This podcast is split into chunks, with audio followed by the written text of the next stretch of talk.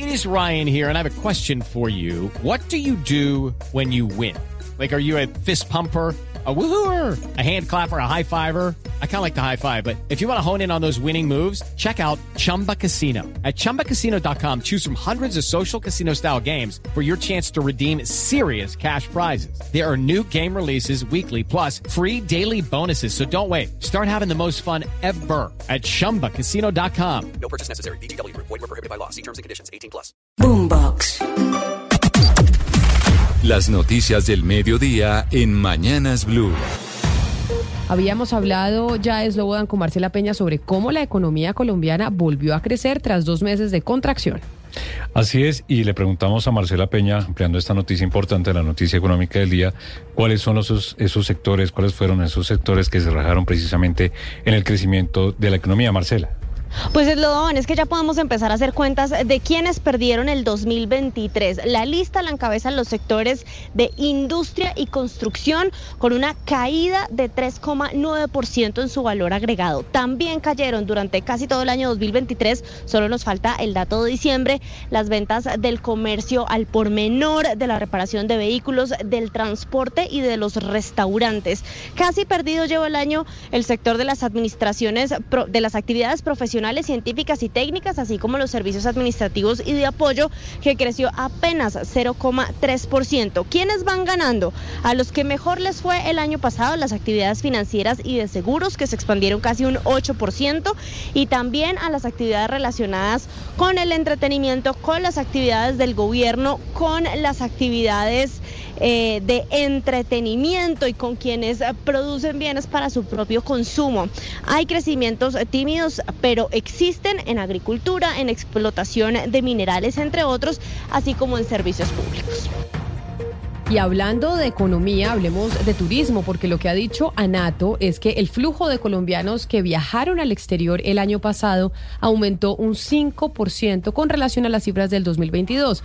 Los destinos que preferimos los colombianos que viajamos al exterior fueron Estados Unidos, México, España, Panamá y República Dominicana. Oscar Torres. Y es que al cierre del 2023, 5.174.032 colombianos viajaron al exterior, lo que significó un aumento del 5% con relación al registro de 2022, que alcanzó 4.930.739 colombianos. Y es que la Asociación Colombiana de Agencias de Viajes y Turismo, ANATO, informó que los principales destinos por motivos de turismo, viajes y negocios se destacaron Estados Unidos, México, España, Panamá y República Dominicana, conformando estos el 70 31% de la participación del total de las salidas de los colombianos. Incluso solamente en diciembre salieron 526.543 colombianos al exterior, lo cual es un 15% de crecimiento respecto al mismo mes del año anterior y explica un buen resultado de noviembre en los ingresos de las agencias de viajes con un incremento del 26% en el personal ocupado del 7.6% y el 11% en los salarios nominales.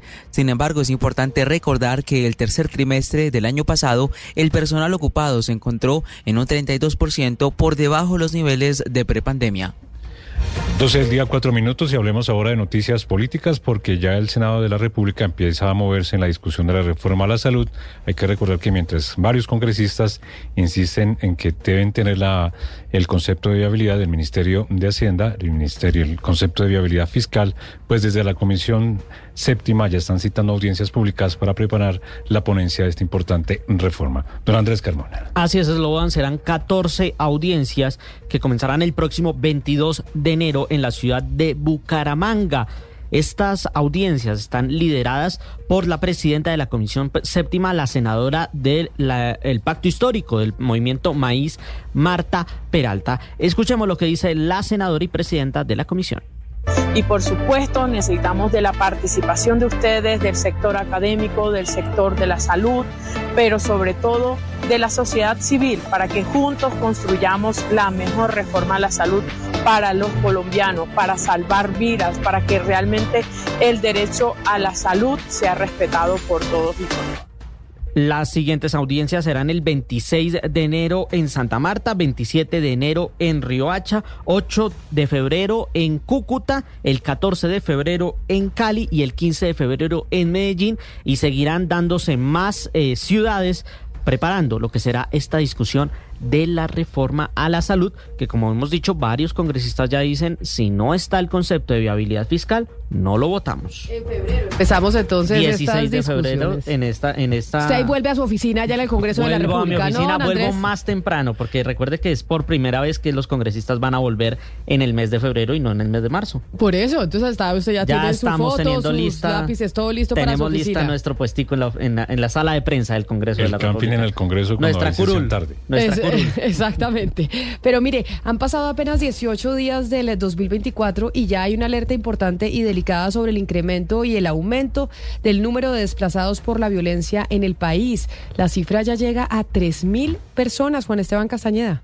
Más de 3.000 personas han sido desplazadas en las primeras semanas de enero debido al escalamiento del conflicto en el Pacífico colombiano y otras 10.000 se encuentran confinadas, según alertó este jueves el Consejo Noruego de Refugiados que pidió más apoyo a las víctimas. En dos municipios del departamento de Nariño, La Herrera y Samaniego, los enfrentamientos entre grupos han obligado a huir a más de 3.000 personas en los primeros 10 días de enero, según datos de autoridades locales y de la Oficina de la ONU para los Asuntos Humanitarios agrupados por la ONG Noruega. Además, también ha habido desplazamientos masivos en el vecino departamento de Valle del Cauca y en el Chocó. Más de 9.000 personas están confinadas desde noviembre, también por los enfrentamientos entre grupos y amenazas a comunidades.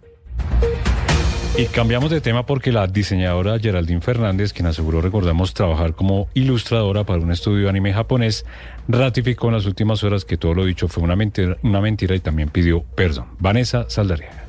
Geraldine Fernández, la diseñadora barranquillera que ganó su espacio entre titulares de prensa al asegurar que había realizado la ilustración de más de 25 mil fotogramas para la película El Niño y la Garza, admitió a través de un comunicado de prensa que todo era falso, que nunca existió su participación en esta película y que todo fue resultado de un mal ejercicio que ahora reconoce y del cual está arrepentida. Sin embargo, considera que comparte culpa con la prensa, pues no hubo un ejercicio de verificación frente a sus afirmaciones. De acuerdo con la joven, ante las afectaciones en las que se vio envuelto su buen nombre por lo ocurrido, evaluará tomar acciones legales contra algunas empresas que habrían tomado provecho de lo sucedido para usar su imagen sin su consentimiento con fines comerciales.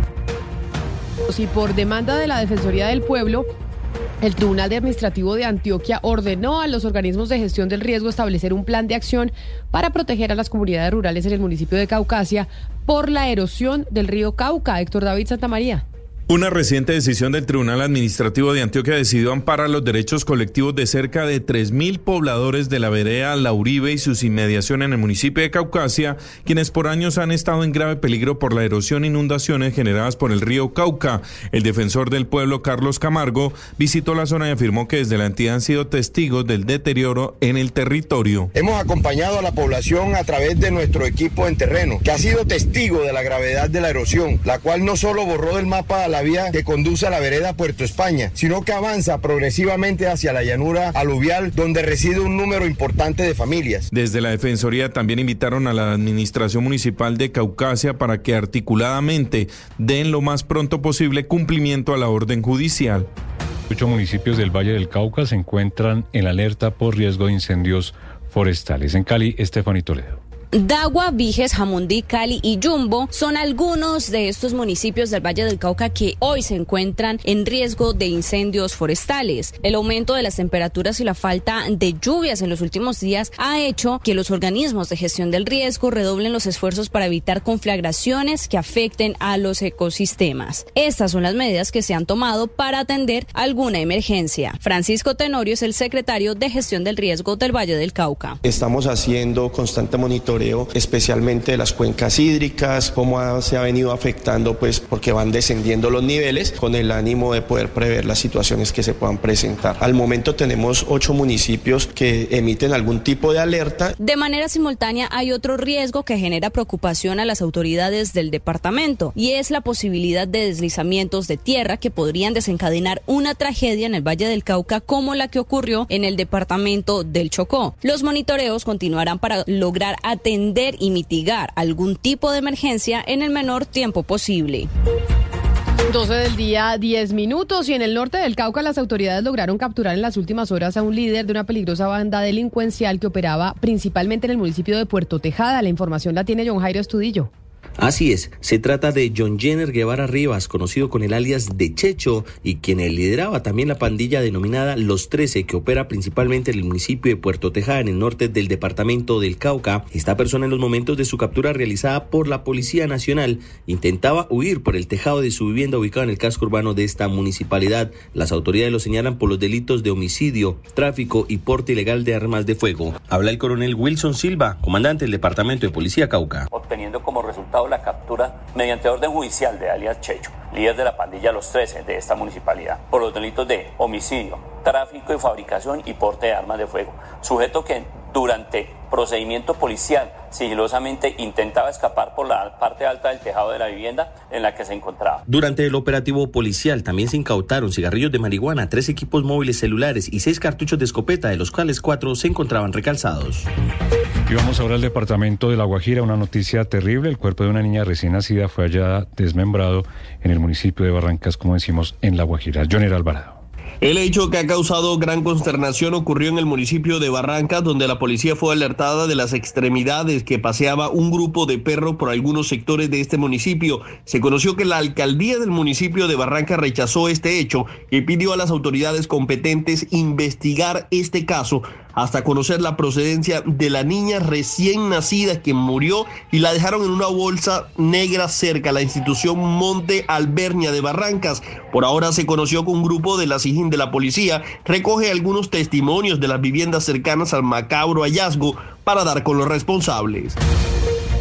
Hasta ahora el presidente de la República, Gustavo Petro, se pronuncia a través de Twitter sobre las cifras de crecimiento de la economía colombiana, que volvió a crecer tras dos meses de contracción y avanza en un 2.25% según las cifras del DANE. Dice el presidente de la República que de verificarse en las cifras del PIB de estas cifras tendríamos un éxito excepcional en estas épocas de estancamiento económico mundial y dice las cifras del DANE indican que por fin desde el COVID el país encontró en una senda de crecimiento económico sostenido. El presidente escribe éxito con Z.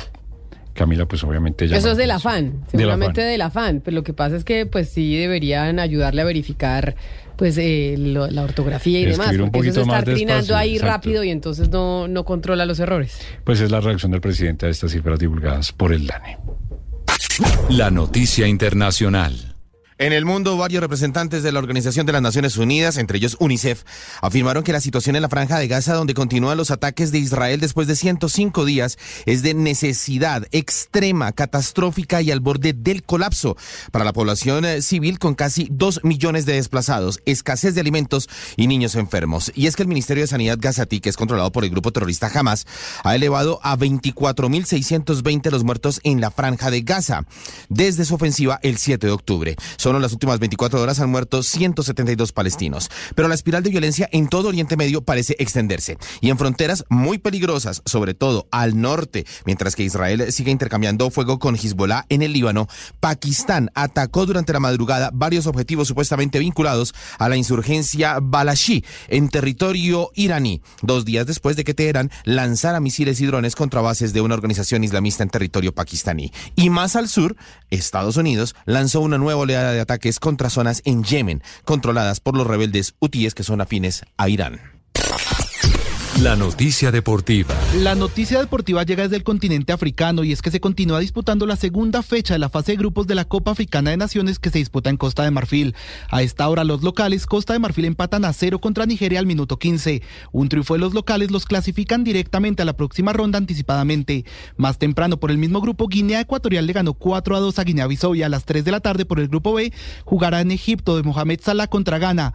Del mismo modo hoy también hay acción en el grupo B de la Copa Asiática que se disputa en Qatar. En la mañana Australia le ganó 1-0 a Siria y se clasificó anticipadamente a la próxima ronda. Y Uzbekistán le ganó 3-0 a la India. A las 12.30 Palestina jugará contra los Emiratos Árabes Unidos.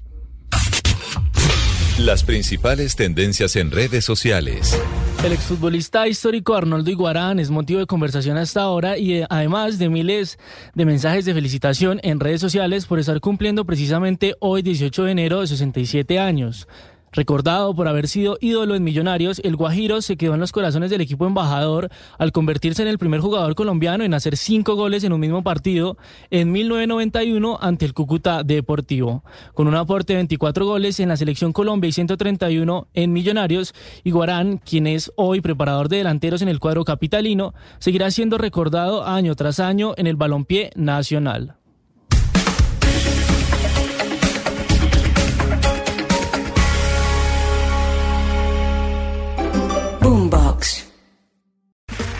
Okay, round two. Name something that's not boring. A laundry? Ooh, a book club. Computer solitaire, huh? Ah, oh, sorry, we were looking for Chumba Casino. That's right. ChumbaCasino.com has over 100 casino style games. Join today and play for free for your chance to redeem some serious prizes. ChumbaCasino.com. No purchase necessary. Full prohibited by law. 18 plus terms and conditions apply. See website for details.